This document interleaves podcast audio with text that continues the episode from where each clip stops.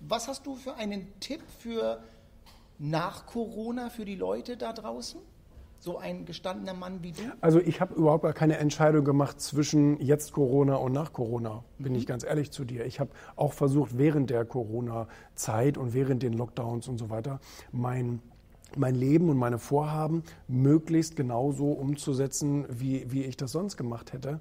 Ähm, es war komplizierter. Es war schwieriger, sich mit Leuten zu treffen, Locations zu finden, wo das dann ging, wo man sich trotzdem treffen konnte, wo man trotzdem mal miteinander was essen konnte und so weiter. Ging aber, hat alles irgendwie funktioniert, war umständlicher. Und auch Reisen und so weiter muss man mehr alleine fliegen als mit anderen Was, Leuten. was hältst du von Offline?